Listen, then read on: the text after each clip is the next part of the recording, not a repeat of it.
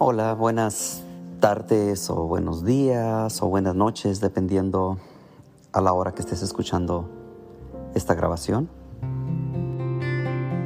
En esta ocasión pues quiero, quiero tocar puntos sobre ese tema de que no cualquiera nos gusta, nos gusta hablar, nos gusta tocar, que viene siendo el tema cuando la muerte nos sorprende que nos sorprende siempre. Nadie está preparado para enfrentar la muerte y menos de un familiar cercano y mucho menos de un ser querido mucho más joven que nosotros. Puede ser un hijo, una hija, sobrino, sobrina, etc. Un adolescente, un, un infante. Así que espero que algunas de estas ideas, pues, de cierta manera, te ayuden a seguir, amortiguar disminuir un poquito tanto dolor asfixiante que trae esa dolorosa experiencia de cuando la muerte nos sorprende.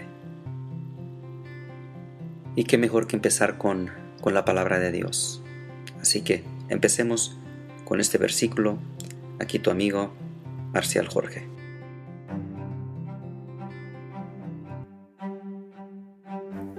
Eclesiastés 3 del 1 al 4, dice, hay un momento para todo y un tiempo para cada cosa bajo el sol, un tiempo para nacer y un tiempo para morir, un tiempo para plantar y un tiempo para cosechar, un tiempo para matar y un tiempo para curar, un tiempo para demoler y un tiempo para edificar un tiempo para llorar y un tiempo para reír, un tiempo para lamentarse y un tiempo para bailar.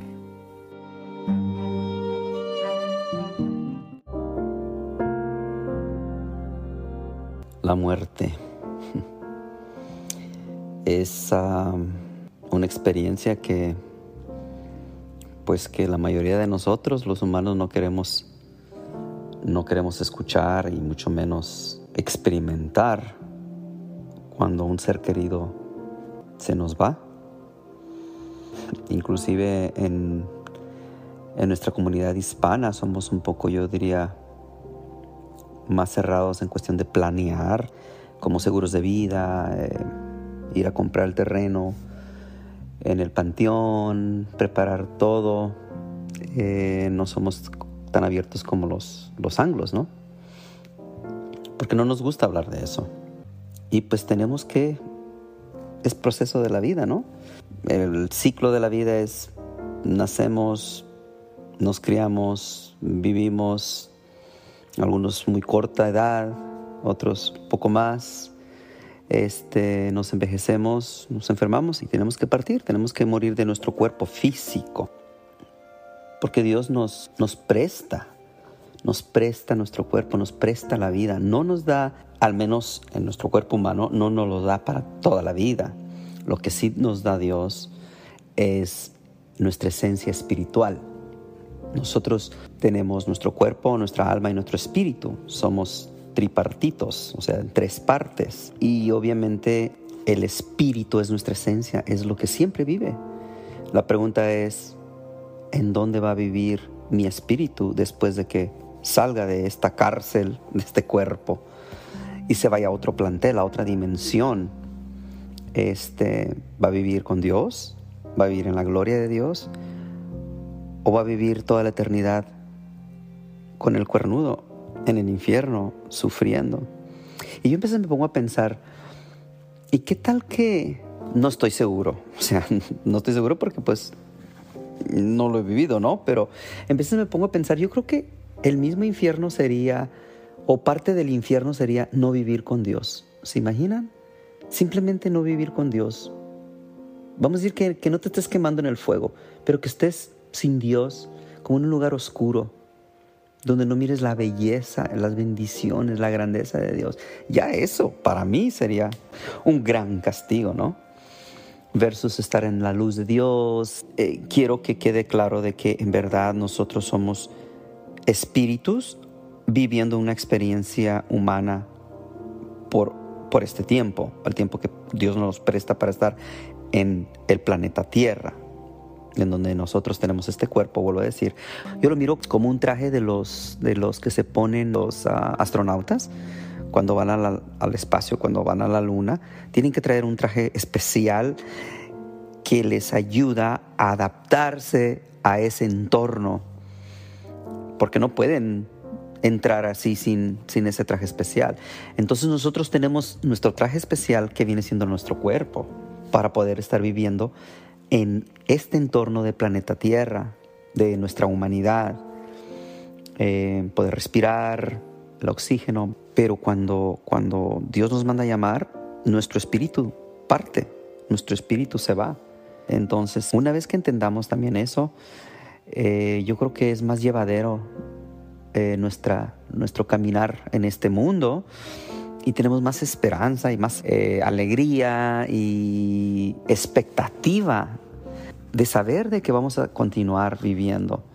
Y si hacemos las cosas como Dios lo manda, pues qué mejor, vamos a estar viviendo con Él. O sea que aquí el lugar más hermoso de la tierra, no sé, de Cancún para arriba, Xcaret o todos esos lugares increíbles, van a ser comparado con, la hermosura del paraíso de Dios, va a ser como de lo más feo, comparado con lo que nos tiene preparado en el más allá, allá con Él. Y pues venimos a, venimos a servir esos propósitos de Dios. Dios nos pone como un chip desde chiquititos, desde que nos está mandando ya para acá. Por eso nos da diferentes talentos. Por eso en algunas familias, como en mi caso, por ejemplo, en mi familia, a mí me molestaba cuando me dolía, cuando yo era niño, porque a mí me encantaba la música, quería aprender la guitarra y yo volteaba por todos lados y nadie de mis tíos, ni nadie, nadie, nadie, ni de los Jorges, ni de los Pérez. sabían de música. Sí, cantaban ahí lírico. Mi mamá un poco cantó, cantó cuando estaba chica en la iglesia pero decir que sabían tocar o algo, no, no. Entonces a mí, yo me acuerdo que me, me, ponía a hablar con Dios y decía, pero ¿por qué a mí me diste un talento en donde no hay, me pusiste en, un, en una familia, en un entorno en donde no hay quien me pueda guiar? Entonces yo me desesperaba, pero bueno, Dios me puso esa semillita y yo pues contra viento y marea, contra todo lo que mi papá me decía, usted no va a ser músico, ni cantante, ni nada, porque él tenía un concepto muy erróneo, creía que todos los músicos y todos los cantantes eran una bola de, marihuanos y de borrachos impedernidos que nada más vivían en el vicio y, y que yo no iba a ser la primera oveja negra de la familia, bla, bla, bla. Pero bueno, eso es harina de otro costal, ¿no? Entonces nosotros venimos porque Dios nos puso, por medio de nuestros talentos, ciertos propósitos para, para vivir y desempeñar, desempeñar aquí en la vida, porque no nos vamos a llevar nada. Todo lo que tenemos son simplemente vehículos que Dios nos va poniendo para poder lograr esos propósitos, planes que Dios tiene para cada uno de nosotros. Venimos a aprender, aprender, ayudar al prójimo, a querer, a buscar a Dios, y ahí en, medio de todo eso que acabo de mencionar hay cientos, tal vez miles de, planes, de metas que cumplir, ¿no? Y bueno, eh, la vida en general es, es muy corta. Y más yo digo que aquí, en este país de Estados Unidos, que todo es a mil por hora, todo va a la velocidad del Internet. Wow, antes la vida era más lenta cuando no había celulares, cuando teníamos que estar frente a frente con las personas, o cuando tenías que agarrar un libro, que tenías que, híjole, agarrar la bicicleta, ir por allá con un amigo o una biblioteca, que te prestaran un libro. Y hoy en día nomás agarras el celular, tiene maravillas el internet, pero, pero como que, ah, qué ironías, ¿no? Nos trae muchas cosas más rápidas, pero también acelera el tiempo y acelera el tiempo, entonces la vida es muy corta, tenemos que aprender a vivirla, a vivirla bien con Dios, a vivirla lo mejor que se pueda con nuestros prójimos, con la gente que está alrededor de nosotros, con los que convivimos día a día.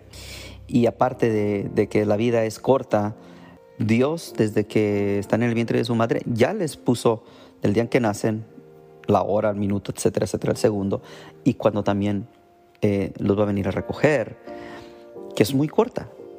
Y cuando es, es así de esa manera que la vida nos sorprende cuando se lleva a un ser querido que es muy joven, desde un niño a un joven adolescente, a un joven adulto, pues este es como que menos lo queremos aceptar. Nos preguntamos por qué, por qué, por qué. Porque pues la lógica de la vida es de que, de que los hijos entierren a sus padres, ¿no? Y no al revés, de que una madre, un padre entierre a un hijo. No tiene lógica, va en contra de, de nuestra manera de pensar, de mirar la línea cronológica de las facetas de los humanos, ¿no? Como que no encaja. Y pues en ningún diccionario inclusive existe la definición de, te vuelvo a decir, de que un padre o una madre pierde un hijo. Entonces, este, cuando pasan esas experiencias es cuando, híjole, nos sacude la vida de una manera muy dura.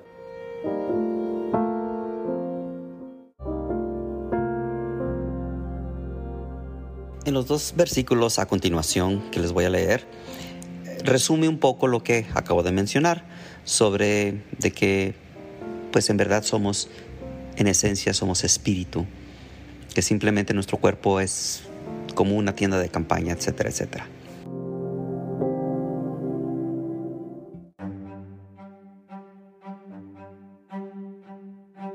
Y en el versículo de Filipenses 3, del 20 al 21, la palabra de Dios nos dice, en cambio, nosotros somos ciudadanos del cielo y esperamos ardientemente que venga de ahí como Salvador el Señor Jesucristo.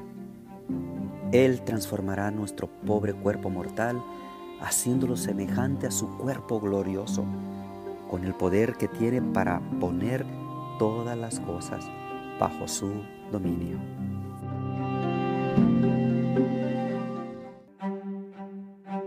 Y en 2 Corintios 5.1 dice, nosotros sabemos, en efecto, que si esta tienda de campaña, nuestra morada terrenal, es destruida, tenemos una casa permanente en el cielo, no construida por el hombre, sino por Dios nuestro Señor.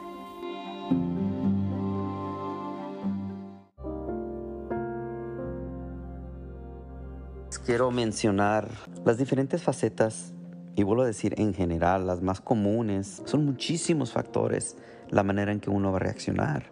Si tienes a Dios en tu corazón versus si no tienes a Dios en tu corazón. Pero yo creo que aunque tengas a Dios y no tengas a Dios en tu corazón, obviamente que te va a doler muchísimo. Hay gente que cree que porque uno sigue a Dios uno no va a tener problemas y todo.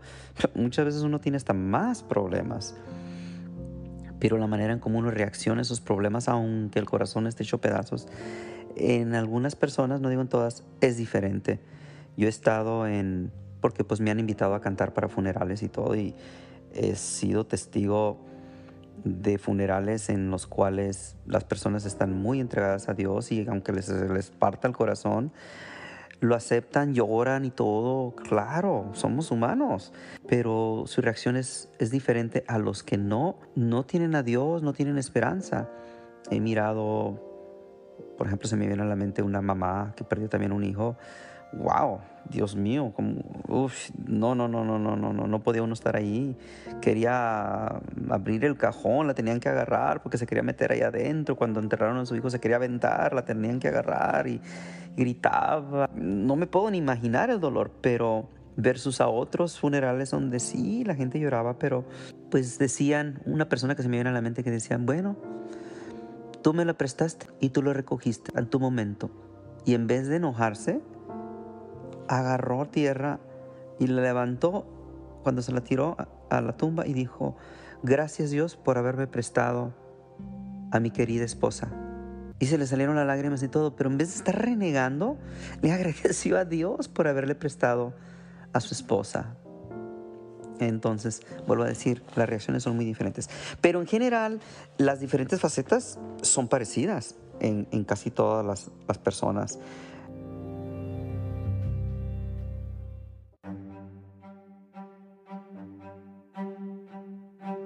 Y en el versículo, yo diría, más popular de la Biblia, la columna vertebral de la Biblia, para mí es Juan 3:16, pero les voy a leer hasta el 17.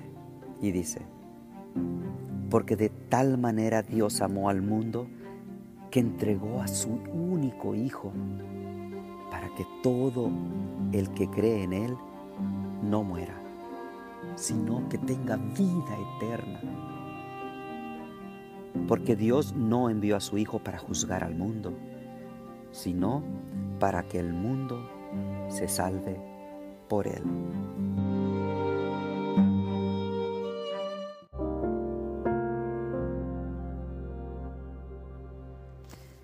De las facetas más comunes en general, voy a mencionar las siguientes. La primera faceta, yo creo que ha de ser, híjole, una de las más duras, es al momento en que te dicen que esa persona falleció, que te quedas así como que te pegan en la cabeza como unos, con unos cimbales, como que te avientan a un abismo, como que no escuchas, como que, ¿qué? ¿Te equivocaste? Y ya una vez como que, ahora sí que cae la moneda, como cuando dicen que te cae el 20, entonces empieza una serie de, de, otras facetas, de reacciones de efecto dominó. Y algunas personas, pues, no sé, se desmayan del shock tan increíble que tuvieron. Algunas otras personas pues gritan, lloran, todo mezclado, salen corriendo, eh, a otras golpean paredes, golpean mesas o golpean a una persona que le está tratando de abrazarlos y, consolarlos, rompen cosas, tiran cosas, una incredulidad de que no, no lo pueden creer, lo niegan y lo niegan. Ya, sea, ya sería como la segunda, ¿no? De que no puede ser cierto, dime que estás equivocado, bla, bla, bla. Este, ya cuando alguien viene y lo reafirma, tal vez una persona más cercana a ti, que tú tienes más confianza con esa persona, que le tienes mucho respeto y te lo reafirma, este, entras a otra faceta. Y la otra faceta, pues es obviamente el corazón destrozado, llorar, llorar, llorar. Este, ya después también te enojas. ¿Y por qué no? Se vale te enojas con Dios y dices, pero ¿por qué? ¿Por qué mi hija? ¿Por qué mi hijo? ¿Por qué mi sobrino? ¿Por qué, porque mi, mi amiga, mi, madre, bla, bla, bla, lo que sea? ¿Pero por qué? ¿Por qué? ¿Por qué? Si era tan buena, si estaba tan joven, si tenía tanto por delante, o sea, te quedas, pero ¿cómo? O sea, y esa faceta dura, en algunas personas inclusive se quedan atoradas ahí y, tardan, híjole, años. Y he escuchado de casos que se quedan ahí, eh, se quedan para siempre y eh, pues algunos hasta enloquecen, ¿no? Porque no pueden salir de esa faceta, quedan atorados, eh, no lo pueden creer, no quieren meterse en la realidad, quieren estar en, no, no, en negación, en negación, en negación. Y vuelvo a decir, cada persona es diferente y cada persona le va a tomar diferente tiempo en sanar cada faceta. No sanarla completamente que se te olvida. La palabra correcta sería cicatrizarla, porque la herida siempre va a estar ahí cada persona, vuelvo a decirlo, reacciona diferente. Entonces no podemos decirle a una persona, pues óyeme, estás mal. Tal vez cuando es crónico, que ya tiene años y años y años y sigue, no sé, no quiere salir a ningún lado, no quiere arreglarse, no quiere salir a nada, nada, nada y es ya un año, dos años, pues si ya es crónico, ahí ya tienes que buscar ayuda mucho más a fondo, si ya te ayudó las personas que están a tu lado, los que te quieren y te hablan y te explican, ya, ya sal de esto, yo sé que duele, tienes que aprender a seguir la vida viviendo con un agujero en el alma, renqueando de, del alma, del espíritu, de la mente. Se tiene que aprender a seguir viviendo porque pues la vida sigue pero ya cuando es crónico sí se necesita ayuda tal vez psicológica de profesionales, etcétera, etcétera. Vuelvo a decir, nunca se va a olvidar eso. Otra faceta sería de que poco a poco vas asimilando la realidad y tienes sub y bajas. Hay días que estás más o menos, hay días que estás muy mal. Hay días que te recuerda algo, obviamente, una canción, el perfume de esa persona o la manera en cómo esa persona tal vez falleció, escuchas algo que lo conectas con, con ese accidente, etcétera, etcétera, pues obviamente te alteras. Y obviamente tu cuerpo resiente mucho. Son shocks donde no puedes dormir, no puedes, no quieres comer, no te sabe nada la comida. Es, quieres estar en una burbuja donde nadie te moleste. Tal vez pueden ser otras personas, su reacción puede ser lo contrario quieren mucho ruido, mucho ruido, mucho ruido, mucho ruido, porque no quieren estar en la realidad, quieren estar día y noche en el relajo, ¿no? Porque no pueden concebir esa realidad. Entonces, este, vuelvo a decir, son diferentes facetas y obviamente el cuerpo lo resiente. hay personas que se enferman, te puede dar, no sé, diabetes si no lo tenías, te puede dar un ataque al corazón. ¿Qué podemos hacer? Pues no estamos preparados para algo así. Nadie está preparado.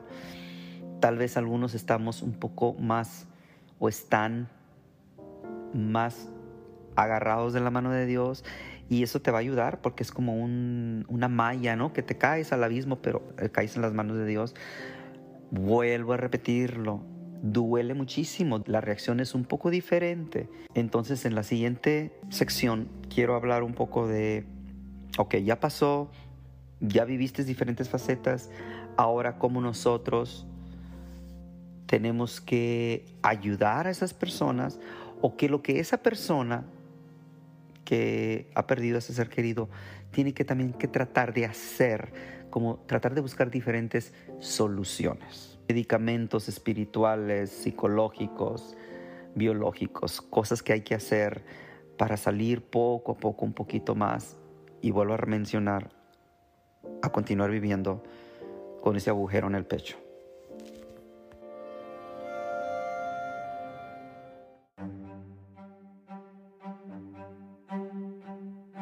El versículo de Isaías 41:10 nos dice la palabra de Dios, no temas, porque yo estoy contigo.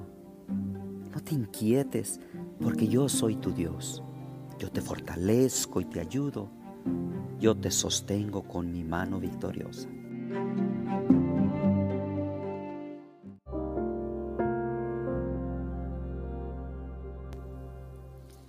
Bueno, la siguiente sección pues voy a tratar de, de dar algunos consejos para poco a poco ir saliendo de ese duelo, ese luto. Y quiero que quede bien marcado que obviamente cada persona es diferente, pueden ser hasta, no sé, gemelos, hermanos, hermanas, y cada duelo es muy diferente. Y no estoy tratando yo de decir, oh, sigue estos pasos y no, porque en, esto nadie somos expertos. Pero quiero hablar un poquito ¿no? de las, ideas que, he escuchado, que he leído y que yo he vivido también con, los duelos. Por ejemplo, cuando falleció mi papá, este, personas cercanas, ¿no? Cuando falleció Ricky, que ya hace como 6, 7 años. Este, entonces,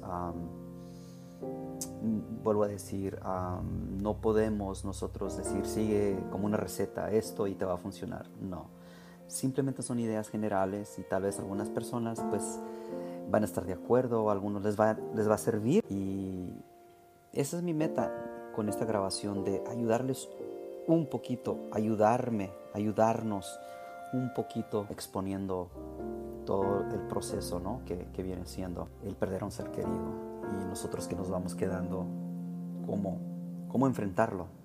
Voy a tratar de dar puntos. ¿Hay más? Claro que sí, hay muchísimos.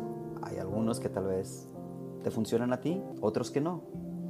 Y esperemos de que ya con uno o dos que saques de aquí, de esta grabación, eh, pues ya yo creo que la meta se logró, ¿no? Ya una vez que pasamos por todas las facetas que mencioné anteriormente, pues sigue la, la, otra, ¿no? Que es larga, para algunas personas puede ser de meses, de años. Uno de los primeros puntos es pues recordar a ese ser querido con, con cariño, ¿no? De recordar ah, esos momentos bonitos que, que, viviste con él o con ella. Y obviamente no hay relaciones perfectas, todos tenemos eh, experiencias no muy agradables, inclusive algunas malas esas, así como cuando editan una película, quita todas esas eh, experiencias malas, tíralas a la basura y quédate solamente con, edita esa película, quédate solamente con las experiencias bonitas, eh, los atributos que tenía esa persona, lo bueno, porque vuelvo a decir, ni yo, ni tú, ni nadie eh, somos perfectos, entonces tenemos cola que nos pisen y tenemos muchos este, defectos. Así que recordemos sus virtudes y recordarla con cariño. Y puede ser, no sé, si a esa persona le gustaba mucho las rosas, pues agarra y planta un, rosal en honor a esa persona. O agarra una en una esquina y pone un altar, pone una foto de esa persona. Nosotros aquí en la casa tenemos este, una mesita en donde tenemos la foto de Ricky, mi sobrino, eh, tenemos la foto de mi tía Pachita, la foto de mi papá y pues le hemos agregado otra foto ¿no? de, otro sobrino, Michael. Eh, poner esa foto. Y cada persona tal vez sabrá en qué momento está lista para poner esa foto, porque hay personas que tal vez no quieren, no quieren enfrentar a la realidad, no quieren empezar ese proceso para salir de ese proceso de, duelo. Eh, entonces, cuando ya estés lista, listo, pues hazlo, ¿no? Mirar fotos, mirar videos de esa persona, este, no sé, cuando en una fiesta, algo que te haga sentir bien. Si te hace sentir mal, es que no estás lista listo. Pero recordar a esa persona con cariño. Eh, si le gustaba pintar y tú sabes pintar, pues píntale algo. O vuelvo a decir, ¿no? Este, haz algo en memoria de esa persona. Recordar la persona con cariño para que te sientas bien eh, cada vez que, que, recuerdes a, ese ser querido que se nos adelantó. Y es eso. No es como que yo, yo miro esto como que, oh, bueno, unos mueren y otros no. Híjole, qué mala onda los que se mueren. No, es que todos vamos a pasar por ahí. Simplemente se van adelantando. Eso es todo. Eso es todo. Es cuestión de fechas. Yo siempre lo he dicho. Todo en este mundo y cada uno de nosotros tenemos una fecha cuando nacimos y la fecha en que, en que nos vamos a ir de este, de este plantel. Porque vivos vamos a seguir, como les mencioné en, en, las anteriores uh, explicaciones. Eh, otro de los de lo que tienes que hacer también es pues apoyarte apoyarte en, tus seres queridos eh, en tu familia. Apóyate eh, y, tal vez alguna de esas personas tu hermana tu tío tu alguien tu prima tu primo tu vecina alguien te sientes más a gusto hablar y desahogarte con esa persona. Y entonces, pues hazlo. Y nosotros los que estamos ahí, pues estar ahí para esa persona ofrecerles nuestro hombro, llorar con ellos, compartir ese dolor. Es, es uno de los apoyos mejores, mejores. No, no como una vez un, un tonto que no voy a decir ni nombres, pero falleció un ser querido y y todavía se pone a decirlo así como con mucho orgullo, ah, pues yo no pude ir al funeral, pero yo les mandé mil dólares, eso les va a servir más. Qué bárbaro, ¿no? ¿Cómo te pones a hacer eso? Claro, si les puedes ayudar con dinero, también hazlo, porque hay muchísimos gastos.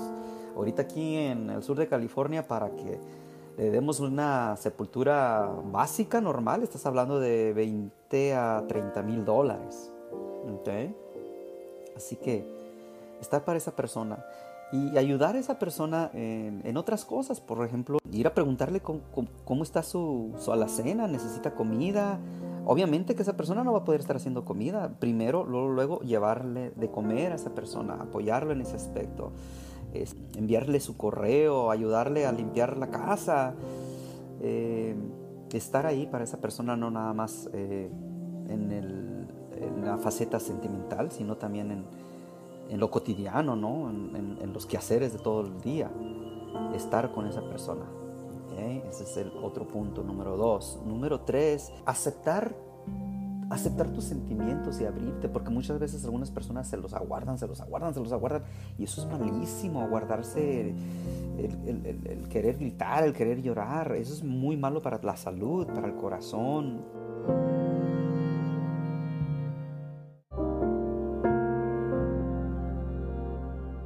Tenemos que buscar a una persona, a un guía espiritual que, para empezar, que sea en verdad alguien que está cerca de Dios y que tú sabes que te va a apoyar, que te va a dar eh, esa guía, palabras espirituales que te van a ayudar poco a poco a ir saliendo. buscar esa persona o personas o en un grupo en la iglesia o a alguien que, que sabes tú que te hace sentir muy bien cuando hablas con esa persona. Y ahí en ese mismo departamento, en esa misma idea, no sé, buscar ah, ayuda profesional, un psiquiatra, alguien profesional fuera del, campo espiritual, pero que sea del campo eh, emocional y, y, mental, ¿no? Puede ser este, una psicóloga inclusive o, o una persona que está muy bien preparada y te puede ayudar. Y también en ese mismo departamento pues está buscar a una persona que ya pasó por algo similar a lo tuyo. Si tú perdiste a un hijo o una hija, pues buscar a alguien, porque yo, yo no puedo ir a decirle a alguien que, que ya desafortunadamente tuvo el peor dolor de todos los dolores de cualquier ser humano, de perder un hijo o una hija. Yo no puedo ir a decirle, eh, sé cómo te sientes, porque no lo sé. Entonces la única persona que en verdad lo, lo sabe es la que ya pasó por esa experiencia y que está viviendo inclusive todavía esa faceta de, de, ese luto. Entonces estar con esa persona es la única que te va a entender en verdad y tal vez te va a decir palabras e ideas que vas a decir exactamente, yo estoy siento así y estoy pasando por esto, porque esa otra persona ya lo vivió. Entonces este, tenemos que estar bien conscientes de quién es esa persona y obviamente que esa persona esté esa otra persona esté dispuesto a ayudarte, ayudarte con su experiencia vivida.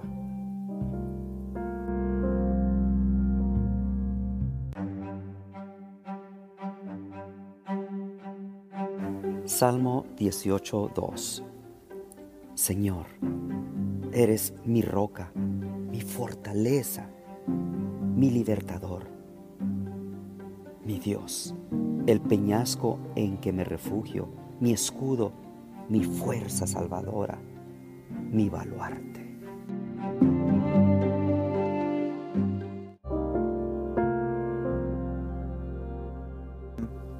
En cuestión de la, faceta o el área física, eh, ir a caminar, salir, salir de tu casa, ir a caminar en las tardes, mirar eh, la puesta del sol, ir a la playa, ir al bosque, puede ser acompañado, acompañado o, tú sola. Hay veces que nosotros queremos estar solos, queremos estar, tener un diálogo interno, hablar con Dios y queremos andar solos. Pero hay veces que quieres ir con alguien, que te acompañe esa persona, ¿no? Que, tú elijas, que sabes que te va a ayudar y que te entiende.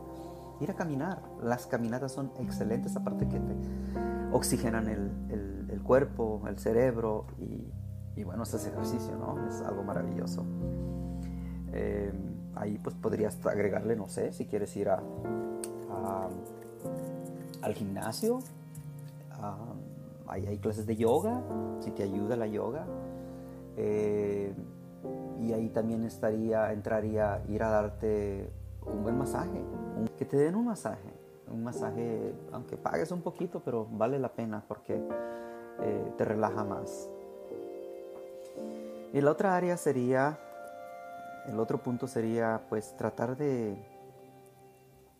de dormir lo mejor que se pueda. Yo sé que ha de ser muy difícil, pero pues si es necesario pues comprar este, aceites que te pones en, las sienes, en el cuello, tomar algunos tés que te ayuden a dormir, eh, cansarte, ir al gimnasio, ir a caminar y llegar cansado, cansada y hacer todo, todo lo del té, tomar este, magnesio. Magnesio, el magnesio ayuda mucho, el calcio ayuda mucho también a dormir mejor. ¿Para qué? Pues para que puedas estar enfrentando todas esas, esas facetas tan dolorosas de mejor postura, un poco más fuerte en cuestión de, de la salud.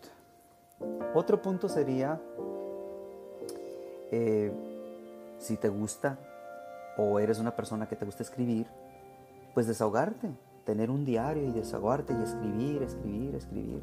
Yo tengo un, calendario de gratitudes en donde en, en la noche pues escribo cinco cosas por las cuales estoy agradecido. Podrías hacer algo así, ¿no? Algo parecido, ¿no? De tratar de enfocarte en las cosas buenas. Porque cuando está uno en duelo, pues este, el enemigo se te mete y nos hace averías y está uno mucho más débil y más fácil de que nos, nos gane la depresión.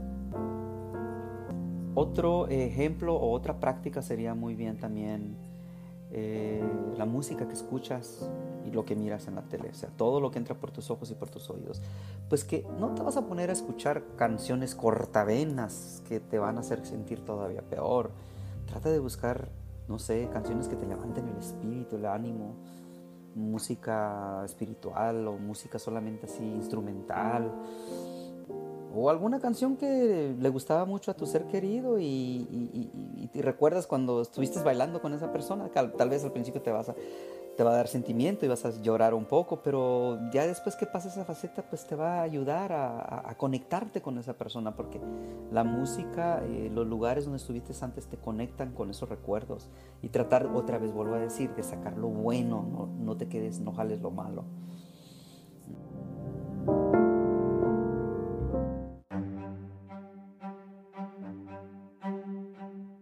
Y en Romanos 8:18 nos dice, yo considero que los sufrimientos de este tiempo presente no pueden compararse con la gran gloria futura que se revelará en nosotros cuando estemos con Dios en el cielo. Y para concluir, eh, voy a recalcar uno de los puntos que mencioné hace rato, pero eh, en los problemas más duros, en los problemas donde todo es como, como si fuera un túnel oscuro, tenemos que buscar la luz, la luz interior.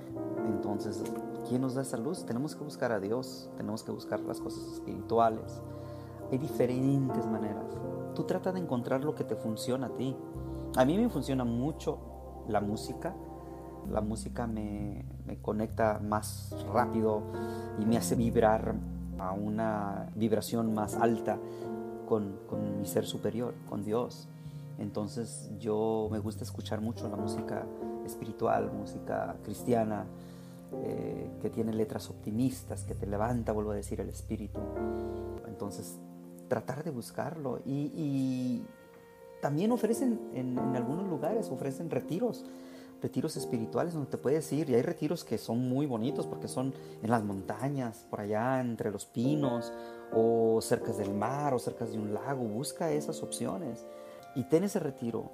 Záfate de, todo, retírate completamente eh, y, trata de buscar esa vibración que te va a hacer eh, reencontrarte con, contigo mismo, mismo y, con la ayuda de Dios y, ¿por qué no?, reencontrar esa vibración con ese ser querido.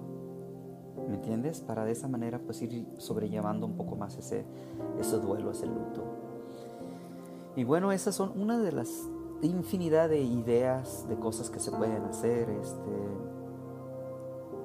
y tu cuerpo te lo va a ir pidiendo, pero vuelvo a decir, si te quedas atorada, atorado por muchísimo tiempo, que pasan años y años y años, y estás igual o peor, es que si necesitas pues ayuda, ayuda, vuelvo a decir, usar esos puntos. Nada menos el otro día estaba hablando con, una persona que su prima eh, murió su hijo de 17, 18 años y ya hace 11 años y la señora todavía está metida en su casa, no sale a ningún lugar, no sale a fiestas, anda vestida de negro, oh, y es otro punto, que cuando te vistes de negro, el negro te apachurra un poco más el, corazón, te hace sentir más de luto. No, vas a tener que tratar de cambiar de colores, ponerte colores más vivos. ¿Se imaginan 11 años y dice que está como si haya sucedido ayer? Mm, a ningún lado va. Eh, y ella le dice a todos cuando le llaman, dice, no, yo, yo, yo estoy seca, yo estoy muerta y, y, yo ya no sirvo para nada y que no sé qué. Y lo peor es de que esta persona tiene otros hijos y nietos. Y como le dijo mi amigo a, su prima, dice, pero ¿qué culpa tienen? No seas egoísta, ¿qué culpa tienen tus otros hijos? Entonces hay que pensar en los que están vivos todavía alrededor de nosotros. Tu mamá, tu tía, tu hermano, tu hermana. Piensa en ellos. O sea, una persona cuando sufre algo así y, y, no sale, pues a todos nos está llevando, ¿no? Y por eso hay que estar todos ahí para ayudar a esa persona, porque sola no va a poder, solo no va a poder. Pero también ya cuando son años y años, este, pues no, hay que buscar más ayuda, vuelvo a decir, ayuda profesional, ayuda de un psicólogo, de un psiquiatra, de, no sé, un consejero, consejera, un guía espiritual. Eh, hoy en línea, ah, nomás hay que tener cuidado, pero eh, hay, si, si, seleccionamos de una manera con cuidado, hay muchas herramientas en, línea, en diferentes lugares, ¿no? Que podemos este, empezar a incorporarnos y, escucharlas, verlas, para, vuelvo a decir, para ir poco a poco salir de ese duelo.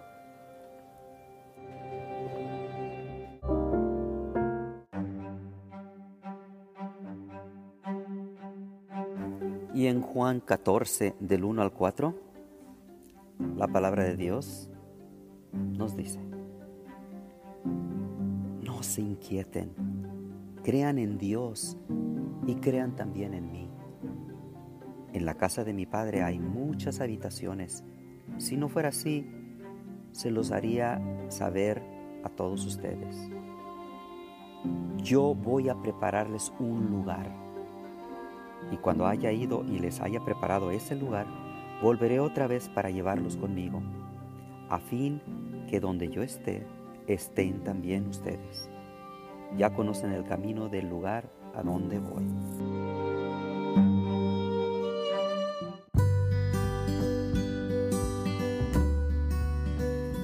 Por esta grabación es todo. Podríamos seguir. Mi, mi meta no es aburrirles, es al contrario, dar un poquito de, ideas, dar un poquito de poner mi granito de arena y, pues ayudarnos entre nosotros.